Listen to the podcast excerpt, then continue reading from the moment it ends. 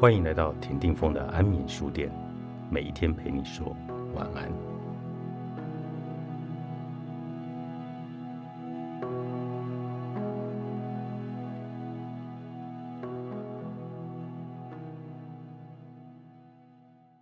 真正的善良必须由衷感到知足，每一次的付出都能感受到回报。若能拥有刚韦恩·密勒所说的知足感，行善起来就会轻松许多了。但是我们总是提心吊胆，怕自己拥有的不够，与人分享了，自己便有所匮乏，发挥善心会困难重重。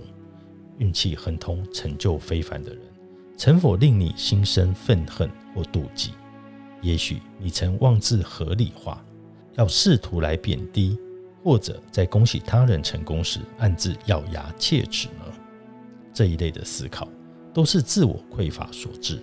要是他得到越多，我便得到越少。对于知足感，世上大致有两种观点。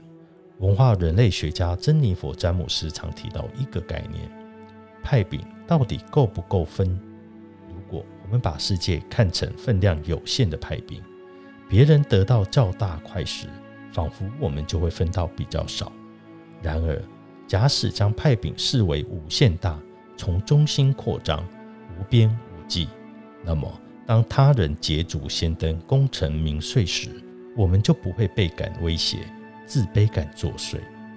人人其实都不予匮乏，别人拥有多寡对我毫无影响。他人拥有的多，并不代表我们拥有的少，这才是真理。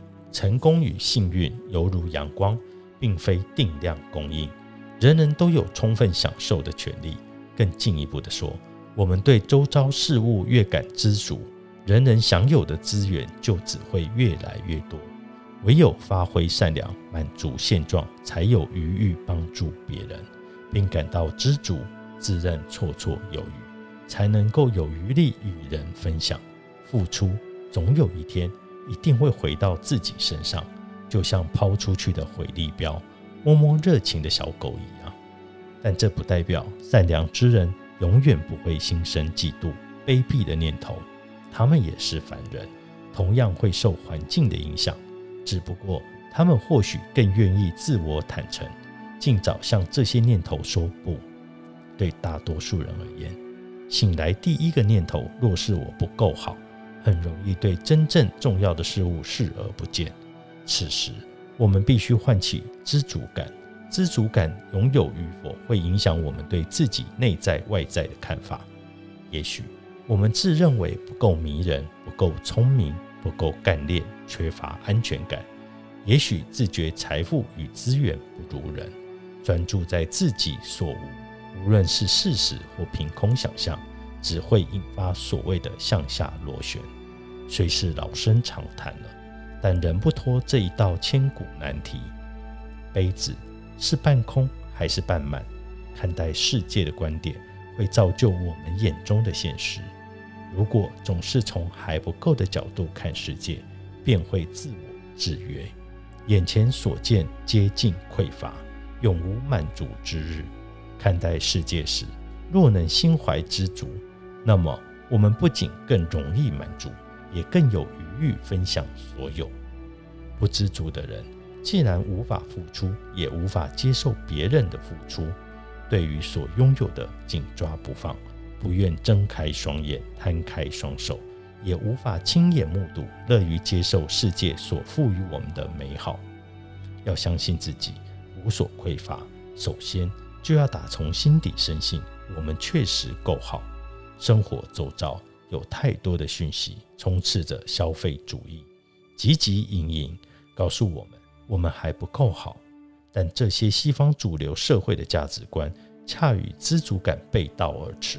即使我们十分幸运，身边亲朋好友能全然接受我们本来的样子，但传播媒体总不断洗脑我们，这样还不够好。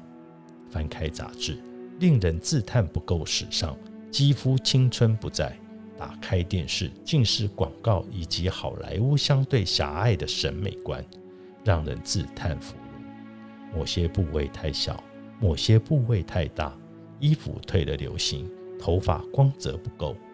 但好消息是，用了某某产品，这些问题都能够迎刃而解。一上网，减肥、护肤、护发广告举目可见，三不五时就提醒我们，只要拥有这种万灵丹、精华液，种种问题皆能烟消云散。有形无形之中，我们被教导自己不够完美，我们不够好，永远还欠缺什么？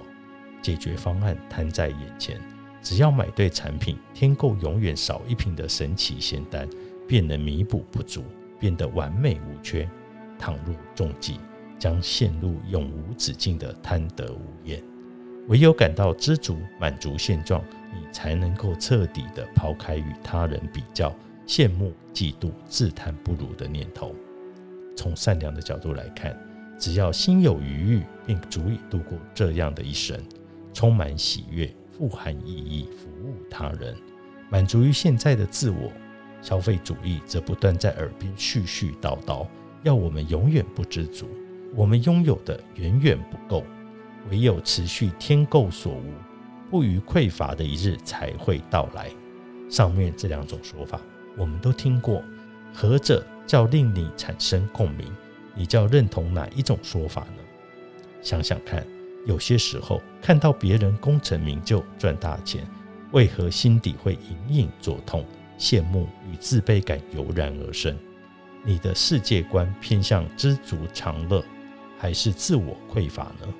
记忆中这些讯息是从何而来的？有些讯息总说你不够完美，要你某方面再多一点，某个地方再少一点。这些讯息都来自何方呢？我们必须想一想。当你必须买某样商品才能成为完美的自己时，你就该停下来思考，这个讯息是如何经过精心设计诱人上钩。接着，轻轻地让自己断然的解套吧。不妨对这些讯息说：“谢谢，我很满意现在的自己了。”试着设计一段简短的咒语，提醒自己：现在的你已完美无缺，明天的你也依旧完美。试着对自己说，并持续下去，直到自己相信为止。